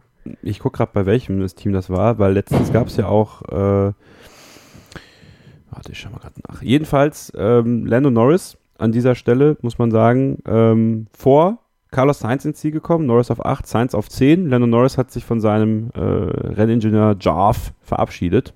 Ja, was macht er jetzt eigentlich? Weiß das jemand? Keine Ahnung, ehrlich gesagt. Christian, weißt du das? Nee. Nö, ehrlich so, gesagt nicht. So deep ich, ich bin ich im McLaren-Game nicht. ich finde es nur witzig, dass Jarf auch der Spitzname unseres internationalen Chefredakteurs ist. Aber ansonsten kann ich dazu nichts beitragen. Okay. Ähm, ja, trotzdem halten wir fest, Lando Norris konnte Carlos Sainz nochmal schlagen. Carlos Sainz, der auch Geburtstag hatte. Ich glaube, gestern müsste das gewesen sein oder vorgestern. Äh, hat den ordentlich gefeiert, auch mit Lando Norris. Also das Team äh, noch funktioniert es wunderbar. Äh, das Team, äh, Radteam, was die, wo sie sich einkaufen sozusagen, heißt Bahrain Merida. Und, ah, ähm, ja, die bekommt dann das Team Bahrain McLaren für 2020. Wäre interessant, wenn sie Tyler Hamilton verpflichten würden und dann gäbe es eine schöne Schlagzeile. McLaren verpflichtet Hamilton. Sehr Sehr schön. ähm, ja, erfolgreiche Saison für McLaren, erfolgreich zu Ende gegangen. Ich glaube, da müssen wir gar nicht weiter groß äh, drüber sprechen. Daniel Kiat auf 9 im Toro Rosso. Ja, und dann müssen wir über Nico Hülkenberg quatschen, äh, der sein wohl letztes Formel-1-Rennen gefahren ist. Christian, du hast es richtig gesagt. Es gab eine tolle Aktion mit den, mit den Perücken. Äh, es gab einen Helmtausch mit Danny Ricciardo, der ihm netterweise einen kleineren Helm geschenkt hat, äh, während er allen anderen einen größeren Helm geschenkt hat. Was das aussagt, ich weiß es nicht genau. Nein, Spaß beiseite. Ähm, du warst zufrieden mit dem Abschied von Nico Hülkenberg, der ja auch gleichzeitig Driver of the Day wurde. Die Fans haben ihn ja dahin gewotet. Ja, da würde ich echt gern mal Einblick haben, wie äh, dieses Prozedere der Wahl für, zu Driver of the Day passiert, weil irgendwie kann ich mir nicht vorstellen, dass das da immer mit rechten Dingen zugeht. Na, es gab ja einen Aufruf ne, von irgendeiner Fangruppe, die gesagt hat, wir wollen Nico Hülkenberg im letzten Rennen Driver of the Day äh, hinbekommen. Ja, okay. War mir nicht bewusst. Hat wohl geklappt. Nichtsdestotrotz, ich habe da, ich hab da meine Zweifel, ehrlich gesagt. Nee, ich glaube, da macht einfach nur keiner mit. Ja, kann sein. Und wenn einer einen Aufruf macht, hast du halt gewonnen. Ja, das war da war da nicht mal irgendwann Robert Kubica oder so oder was. oder Rio Harianto, kann ich mich Ja, noch gut erinnern dran. Also, ich glaube wirklich, da, das wird ja auch erst kurz vor, äh, kann man nicht erst kurz vor Ende des Rennens dann voten? Also das Zeitfenster Ja. ist relativ kurz und die Leute, die mitmachen, das sind wahrscheinlich relativ wenig. Interessant Ja, ist halt, du, du natürlich, gehst ja auch nicht mit dem Handy auf eine Website irgendwo, oder? Wenn, wenn du Formel 1 guckst, mitten in der höchsten Phase, wo du die ersten Interviews sehen willst, ich glaube tatsächlich auch, dass das nicht viele machen. hab ganz, ganz abgesehen davon, warum eigentlich? Ich habe ja nichts davon, wenn ich da vote. Ja, richtig. Also äh, gewinnen interessant oder- ist natürlich, dass ähm, Nico Hülkenberg mit äh, 27 Prozent diese Wahl gewonnen hat.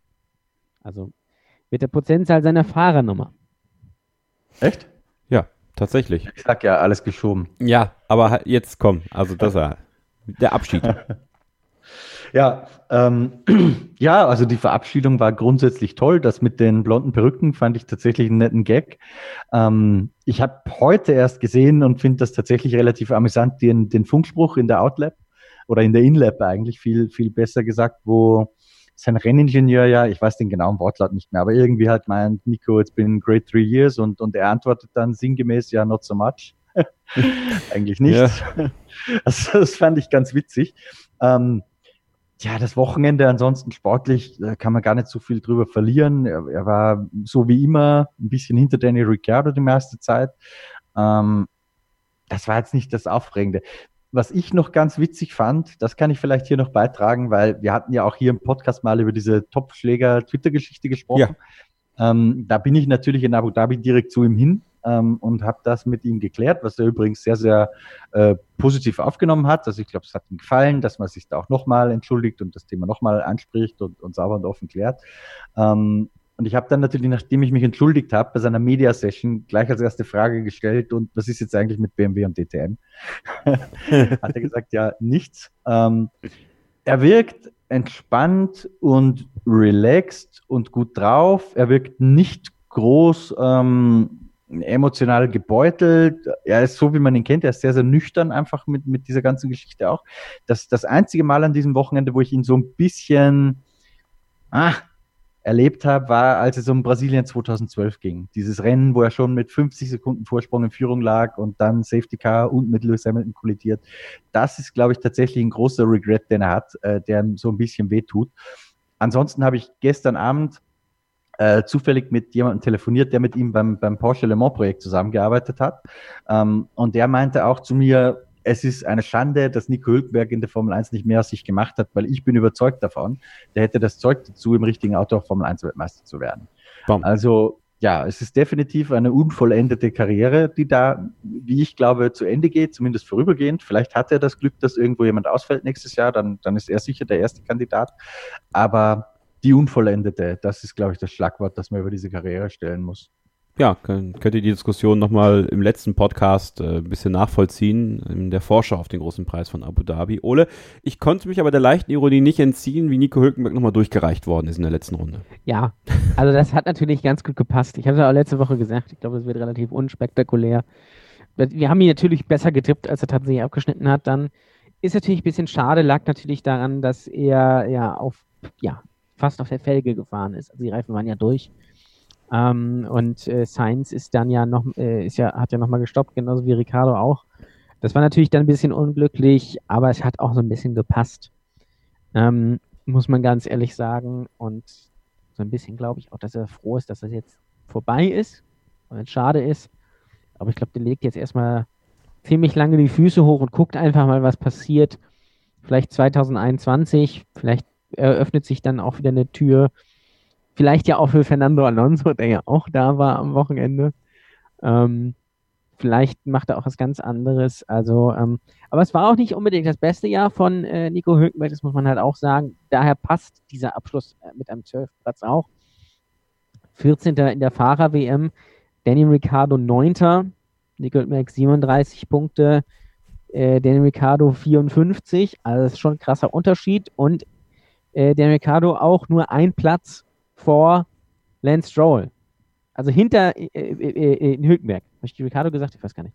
Also Hül hinter Hülkenberg kommen nur noch Stroll, Magnussen, Giovinazzi, Grosjean, Kubica und Russell. Tja.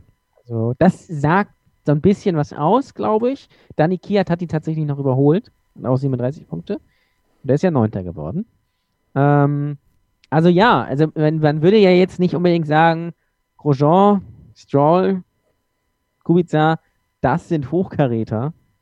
Ähm, ja, also es war nicht das beste Jahr für Nico Hülkenberg und wir haben ja auch vorher spekuliert, wie schlägt sich Nico Hülkenberg den, gegen Daniel Ricciardo und da musste er schon abreißen lassen, auch wenn er natürlich Sainz vorher und auch Perez dann schon ganz gut im Griff hatte, immer beziehungsweise mitgehalten hat. Aber in diesem Jahr, was auch natürlich vielleicht so ein bisschen am Renault selbst lag, klar, aber das war nicht das Jahr des Nico Hülkenbergs und von daher ist natürlich auch bei den Ergebnissen das Ende der Karriere bei Renault äh, beziehungsweise der Austausch gegen Esteban Ocon äh, eine logische Wahl, muss man ganz ehrlich sagen. Noch logischer natürlich, wenn man wäre auch, wenn man bei Haas gesagt hätte, Romain, Dankeschön, wir melden uns, aber da müssen wir uns noch ein bisschen gedulden.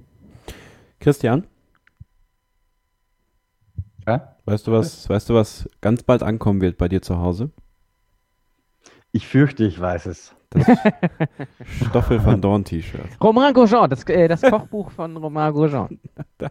Das wird ein Spaß. Ja. Andi Seidel kann sich freuen. Ich habe ihm das übrigens schon erzählt. Und was hat er gesagt? Ja, er sagt, er findet es cool. Aber er, er, meinte, er plädiert dafür, dass wir das mal an der Rennstrecke machen und nicht jetzt im Winter, weil dann okay. ist es wesentlich peinlicher für mich. Ja, da hat er natürlich auch recht. Guter Mann. Super. ja, äh, ja, kannst dich drauf freuen. Äh, äh, äh, das, wie wär's denn bei den Wintertests?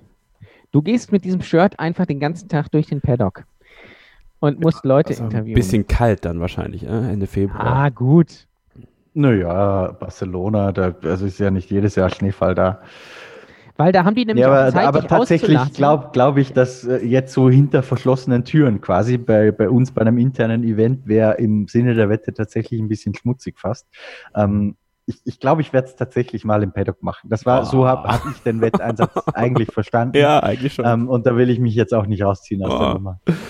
Weil bei den Wintertests, das ist das, äh, das wäre nämlich das Ding, da sind die nicht so fokussiert. Da sind die nicht so bei sich selbst. Da ist so ein bisschen lockere Stimmung. Da, ach, da gucken sie dich, äh, sich das auch an und machen mal einen Witz drüber. Das wollen wir ja sehen. Christian, fliegen wir dann doch zusammen hin, ja? Ja, vielleicht. Ja, gut. Wir machen eine kurze Pause und dann geht es gleich nochmal weiter. Ein bisschen haben wir noch, ein paar News und ja, das, was uns noch so einfällt, äh, bei Starting Grid, dem Formel 1 Podcast auf meinsportpodcast.de. Die komplette Welt des Sports. Wann und wo du willst. Willkommen bei meinsportpodcast.de. Wir sind Podcast. Wir bieten euch die größte Auswahl an Sportpodcasts, die der deutschsprachige Raum so zu bieten hat. Über 20 Sportarten, mehr als 45 Podcast-Serien, über 9000 veröffentlichte Podcasts und über 5 Millionen Podcast-Downloads allein im Jahr 2018. Wir sind Podcast. Wir sind meinsportpodcast.de mein Sportpodcast.de ist Sport für die Ohren. Like uns auf Facebook. Ein letztes Mal zurück hier bei Starting Grid, dem Formel 1 Podcast auf meinsportpodcast.de. Der Kessel Buntes, ja, das kleine Finale hier zum Finale des großen Preises von Abu Dhabi 2019, das Saisonfinale der Formel 1 Saison 2019 und wir alle freuen uns natürlich schon riesig auf die Testfahrten in Barcelona. Äh, die ganzen wird es dann Ende Februar geben, in der Woche vom 16. bis zum 21. und dann vom 26. bis zum 28. Februar müsste es sein. Und da sind wir natürlich alle schon sehr gespannt drauf, schon ziemlich heiß drauf, aber wir wollen noch zurückblicken auf die Formel 1 Saison 2019. Nicht heute, sondern in gesonderten Formaten, Ausgaben, wie auch immer das geartet sein wird. Es wird Rückblicke geben. Es wird auch in der Winterpause einige Podcasts geben. Also dieser Podcast-Feed wird über den Winter nicht einfrieren und wir werden uns immer mal wieder melden. Ähm, für euch nochmal der Hinweis, ihr könnt einen Sebastian Vettel-Kalender vom Hill Verlag gewinnen, wenn ihr die Frage beantwortet, wie wievielte Ausgabe Starting Grid äh, ist das heute im Kalenderjahr 2019? Das könnt ihr herausfinden, indem ihr einfach mal durchs Archiv blättert und dann eine Mail schreibt an kevin.scheuren at meinsportpodcast.de mit dem Betreff Vettel und eurer Adresse und dann das Ganze bis Freitag, den 13.12. um 15 Uhr. Und dann losen wir das Ganze in der Woche vom 16. bis zum 20. hier im Podcast aus und dann senden wir diesen wunderbaren Kalender rechtzeitig zu Weihnachten dem Gewinner oder der Gewinnerin gerne zu. Viel Erfolg und alle Teilnahmebedingungen gibt es dann in den Show Notes. Robert Kubica, Christian, äh, ist beim Young Drivers Test dabei. Und zwar für die DTM. Für BMW. Na? Ja, richtig. Haben wir heute gerade erfahren. Meine Kollegen Ruben Zimmermann, der mich ja hier vertreten hat, glaube ich, ja. vor Abu Dhabi, als ich im Flieger war. Und Sven Heidinger sind heute bei BMW in München und die haben direkt zurückberichtet, dass äh, Robert Kubica den Young Driver Test bestreiten wird in Jerez. Inzwischen haben die auch eine Pressemitteilung rausgegeben, soweit ich weiß. Ähm, es klingt wohl so, als seien die schon sehr, sehr weit. Also das Feedback, das ich jetzt von den beiden bekommen habe, war, wenn der nicht vielleicht sogar schon den Vertrag unterschrieben hat, äh, was man aber noch nicht bekannt gibt. Ich glaube, dass man noch so diesen Test als Formalie mitnehmen wird, um mal zu schauen, funktioniert das alles so, wie man sich das vorstellt. Im Simulator hat er ja schon getestet. Ähm, und er gibt Sinn und ist eigentlich genau das, was er in den letzten Wochen schon immer so ein bisschen durchklingen hat lassen, nämlich, dass er sich ein Programm vorstellen kann, nicht als Formel 1 dritter Fahrer allein, aber die Rolle als dritter Fahrer kombiniert äh, mit einer anderen Rolle, nämlich einer als Rennfahrer. Ähm, und da wird es perfekt passen. Rennfahrer für BMW in der DTM, dritter Fahrer bei Haas in der Formel 1, das glaube ich ist, worauf es daraus läuft momentan. Ja, eine ideale Lösung, Ole, ne? Ja, definitiv. Also äh, das ist äh, für Robert Kubica, glaube ich, ganz gut. Ähm, für die DTM auch gut, gerade natürlich dann auch mittelfristig mit der, mit der Umbenennung, dann, die vielleicht ja noch kommt und dann das Ding mit der Super GT, da feilt man ja fleißig und da einen prominenten Fahrer zu haben, das schadet nicht, ja. Da ist auch immer noch eine Story drin und da ist auch ja ein bisschen Kohle hinter.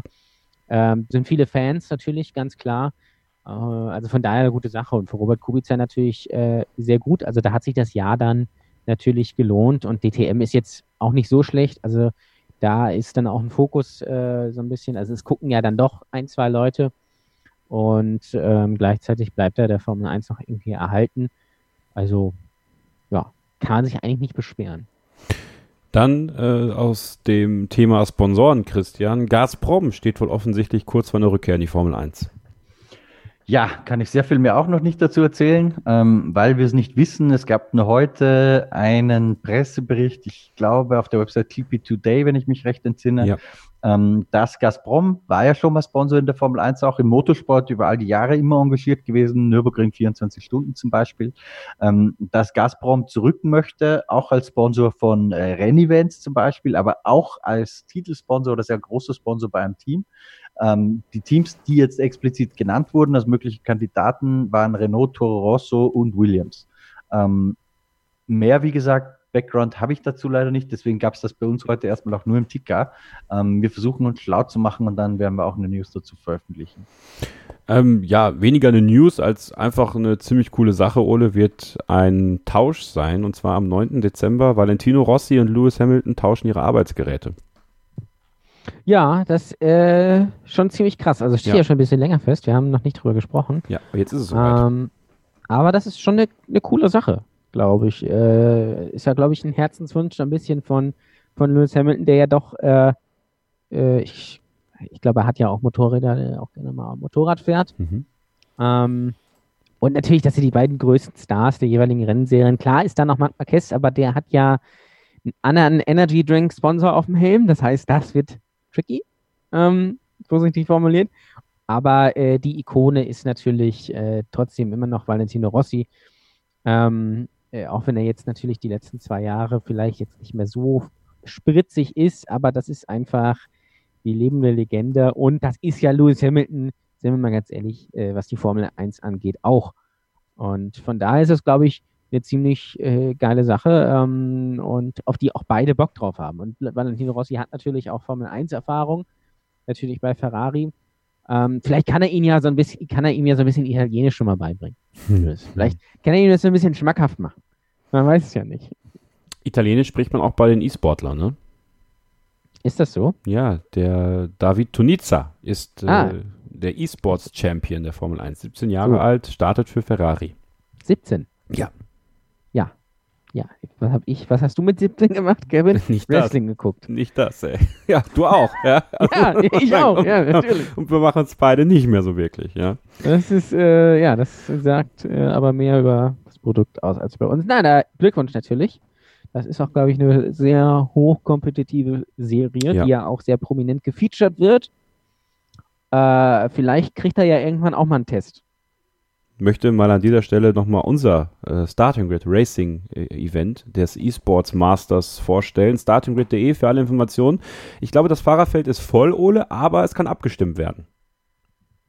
Genau, es kann abgestimmt werden. Es wurde jetzt abgestimmt ähm, äh, für die erste Strecke am Wochenende. Ich glaube, es ist Österreich, wenn mich alles täuscht. Ähm, dann am nächsten Wochenende kann dann abgestimmt werden für die zweite und das Wochenende dann darauf dann für die dritte. Ähm, ich glaube, Monaco war auch ganz weit vorne. Überlegt euch bitte, ob ihr das wirklich sehen wollt. Ähm, nimmt doch mal Lucas Delet. Ja. Einfach, oder, oder Abu Dhabi. Einfach, dass man zeigen kann, dass auch da geiles Racing funktioniert, wenn auch nur äh, auf der Konsole. Lasst uns noch über eine Sache sprechen. Ähm, geiles Racing in Abu Dhabi. Man könnte ja meinen, Christian, da, dafür, dass es, also, wenn es schon kein DRS gibt, ja, dass man dann wenigstens irgendwie was sieht. Aber es gab halt einfach kein DRS. Äh, Sebastian Vettel hat das als Kreisliga bezeichnet, dass es das nicht gab. Ähm, woran lag das genau? Und ähm, ja, war das vielleicht auch ein bisschen Absicht? Ich hatte ja tatsächlich die Verschwörungstheorie unmittelbar während des Rennens, ja. ja äh, dass man vielleicht einfach mal ausprobieren wollte, wie ist es denn so ohne DRS. Und man muss dazu sagen, dafür, dass Abu Dhabi eigentlich ja der Grund ist dafür, dass DRS eingeführt wurde. Wir erinnern uns an dieses Finale 2010, dieses berühmte mit Petrov, äh, Alonso und Weber im, im Schlepptau. Ähm, dafür ging Überholen eigentlich ganz gut. Also Bottas hat ein paar Mal überholt, ein, zwei andere Manöver waren auch noch da hinten. Nicht im Überfluss jetzt, aber es ging auch ohne DRS. Und es waren vor allem schöne Manöver mit DRS. Also nicht dieses einfach Vorbeifahren auf den Geraden, wo mir jedes Mal das Piep kommt. Ähm, ja, ich fand das gar nicht so schlecht. Ich glaube allerdings nicht, dass es ein Test war und ich glaube nicht an die Verschwörungstheorie, ähm, sondern Michael Massey, der vier Rennleiter, hat das auch hinterher dann erklärt. Ähm, es war wohl einfach ein Serverausfall, so dass man nicht die, die DRS-Signale alle speisen konnte rund um die Strecke. Und aus Sicherheitsgründen hat man einfach relativ lang zugewartet und alle Systeme Backup getestet, bis, es, bis man wirklich hundertprozentig sicher war, dass das wieder funktioniert. Deswegen hat es dann auch 18 Runden gedauert. Ähm, eine Frage, die, die ich mir gestellt habe, und leider war ich nicht bei diesem Media Roundtable mit Michael Massey dabei, ansonsten hätte ich die auch gestellt. Leider hat es keiner der Kollegen getan. Eigentlich war das ja ein bisschen wettbewerbsverzerrend, weil jemand wie Walter Bottas ohne DRS musste sich natürlich da nach vorne kämpfen. Ähm, der hat jetzt nicht die gleichen Bedingungen gehabt, als würde das ein, wäre das ein ganz normales DRS-Rennen gewesen. Spielt jetzt keine Rolle mehr beim letzten Rennen, äh, aber hat mich so ein bisschen gestört ansonsten, wie gesagt, ich Riesenfan davon, der ist endlich loszuwerden, lieber heute als morgen. Und überholen geht auch ohne, haben wir gesehen. Selbst in Abu Dhabi. Stimmt, stimmt. Aber wie gesagt, vielleicht, vielleicht wird es ja irgendwann nochmal eine Zeit ohne DRS geben. Wahrscheinlich nicht, aber vielleicht. Hm, wieder noch träumen dürfen. Ähm, Gerade ist mir noch ein Thema eingefallen, was ich unbedingt noch besprechen wollte. Testfahrten. Ähm, wie aussagekräftig Christian, sind diese Testfahrten jetzt zum Ende der Saison? Also gibt es da noch irgendwas, wo du sagst, da, da, kannst du was mitnehmen oder ist das halt eher so ein bisschen so ein Schaulaufen, auch für die, die neu dazukommen? Esteban Ocon ist ja das erste Mal im Renault gefahren ähm, und auch ähm, zum Beispiel bei Williams ist mit Nissani ein Israeli gefahren. Äh, Doppelt so gut wie sein Vater übrigens. Ja, das Weil muss er hat, glaube ich, nur sieben Sekunden Rückstand gehabt und beim Vater waren es, weiß nicht, 14, 15, 16. Ja. ja, und der Vater hat die, die Session ja auch nicht zu Ende gebracht. Der ist ja im Kiesfeld gelandet. Das stimmt. Ja. In Ungarn. Also das ist schon mal eine deutliche Steigerung. An dieser Stelle natürlich auch nochmal der Hinweis für die Formel 2 nächstes Jahr.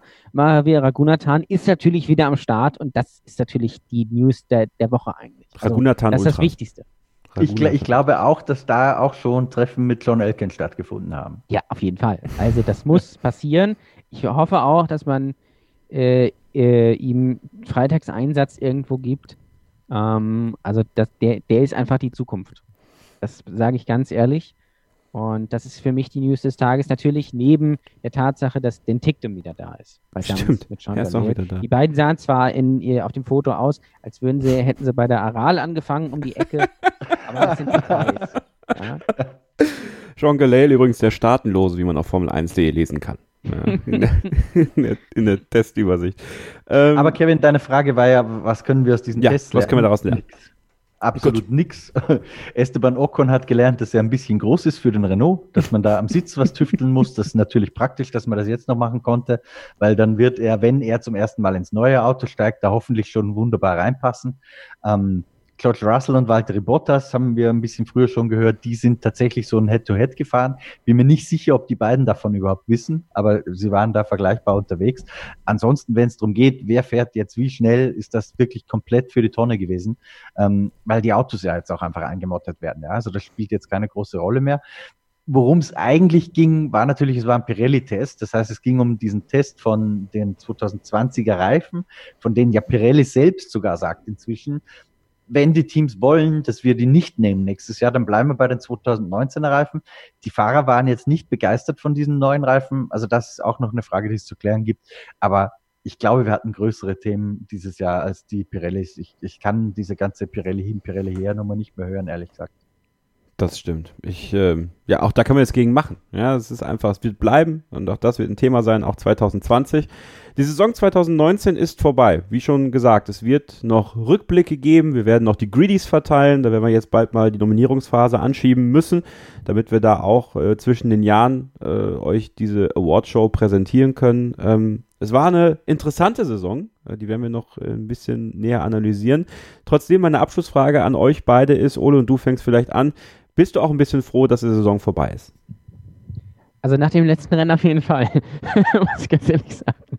Ähm, ja, also schon so ein bisschen.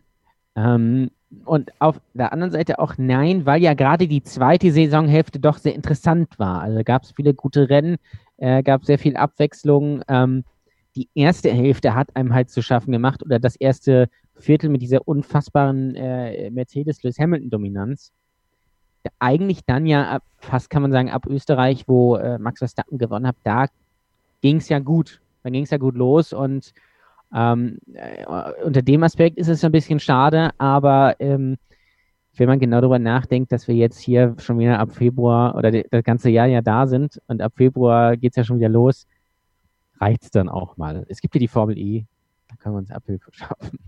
Christian, wie sieht es bei dir aus? Was war die Frage nochmal? Bist du auch ein bisschen froh, dass die Saison 2019 rum ist? Ja, ziemlich, weil wie man merkt, bin ich nicht mehr ganz bei der Sache. nee, es, es, es ist jetzt auch gut. Die, die Winterpause ist auch viel zu kurz, finde ich. Ja. Ähm, bei, bei uns im Unternehmen ist es ja jetzt so, wir haben noch äh, bis Weihnachten hin wirklich strenge, strenge, strenge Taktung. Ähm, ich habe auch seit Abu Dhabi noch keinen Tag frei gehabt und das wird jetzt wahrscheinlich auch so durchgehen bis zum 20. Dezember ungefähr. Ähm, also es ist schon hart. Es wäre schon gut, wenn es nicht nur zwei Wochen im Januar wären, die mal wirklich ruhiger sind, sondern ein bisschen länger. Und deswegen ja, es ist gut, dass die Saison vorbei ist. Ähm, sie war wirklich spannend. Ähm, die Rennen waren zumindest spannend, nicht der WM-Kampf, aber die Rennen waren wirklich gut. Ich finde, es hat sehr viele Geschichten abgegeben und wir haben noch so viel Content. Ähm, also wir kommen einfach gar nicht dazu, alle Geschichten auszuspielen, die wir noch mitgebracht haben. Also von, von daher wird der Winter auch nicht langweilig für unsere Leser, glaube ich. Und auch nicht für euch. Also lest die Artikel auf den Portalen von Motorsport Network Germany, bleibt Abonnent des Starting Grid Feeds und dann werden wir euch wunderbar durch den Winter bringen und wie Ole es gesagt hat, bald geht es auch schon los mit den Testfahrten und äh, ja, wir freuen uns drauf. Wir haben uns sehr gefreut über das ganze Jahr mit euch, äh, über die Saison mit euch und wir hoffen, dass wir euch auch in unseren Rückblicken nochmal so ein bisschen begeistern können, nochmal ein bisschen unterhalten können und nochmal zum Abschluss der Hinweis für euch, die ihr einen Kalender von Sebastian Vettel gewinnen wollt. Der Sebastian Vettel Kalender vom Hill Verlag. Die wievielte Ausgabe Starting Grid im Kalenderjahr 2019 ist das heute gewesen? Schickt die Antwort an kevin.scheuren at meinsportpodcast.de mitsamt eurer Adresse und das Ganze geht dann bis Freitag, den 13.12.2019 um 15 Uhr. Teilnahmebedingungen bitte in den Show Notes nachlesen und ich wünsche euch allen viel Erfolg und bedanke mich ganz herzlich für heute fürs Mitmachen bei Christian Nimmervoll. Bitte gerne. Es war mir wie immer ein Volksfest. Äh, und mir erst, und das letzte Wort hat wie immer Ole Waschkau. Ja, äh, ich hoffe natürlich wie immer, dass es euch gefallen hat. Äh, ich glaube, wir haben diesen doch sehr unspannenden Grand Prix etwas mit Leben gefüllt, nachträglich. Ähm, also diejenigen, die ausgemacht haben und nur unseren Podcast gehört haben, die waren, glaube ich, am besten dran. Und jetzt ist aber auch mal gut. Ja? Wir machen ja noch ein bisschen was. Ähm, und äh, aber mit der Formel 1 ist jetzt erstmal gut. Nächstes Jahr geht es dann richtig ab. Ähm, auch mit Hinblick auf 2021 natürlich. Da müssen wir natürlich wieder frisch sein, das ist ganz klar. Und hoffe natürlich, dass ihr dann dabei sein werdet. Ihr könnt gerne bei uns in der Facebook-Gruppe überwintern. Ja? Starting with F1 Fans. Ähm, da wird es wahrscheinlich ein bisschen ruhiger werden über den Winter, aber vielleicht auch nicht. Ja? Äh, müssen wir mal gucken. Äh, empfehle ich euch sehr. Und ansonsten hören wir uns das nächste Mal hier wieder. Und bis dahin gilt natürlich wie immer nur eins: Keep Racing. Die komplette Welt des Sports. Wann und wo du willst. Starting Grid. Der Podcast rund um den teuersten Sport der Welt. Mit Interviews. They have everything on paper required to win the World Championship. Und Analysen. Taktik und Ferrari klappt nicht immer gut. Vor und nach jedem Grand Prix. Starting Grid. Die Formel 1 Show mit Kevin Scheuren und Ole Waschkau wird dir präsentiert von motorsporttotal.com und Formel1.de. Keep racing. Auf meinsportpodcast.de. Schatz, ich bin neu verliebt. Was? Drüben. Das ist er. Aber das ist ein Auto. Ja, eben. Mit ihm habe ich alles richtig gemacht. Wunschauto einfach kaufen, verkaufen oder leasen. Bei Autoscout24. Alles richtig gemacht.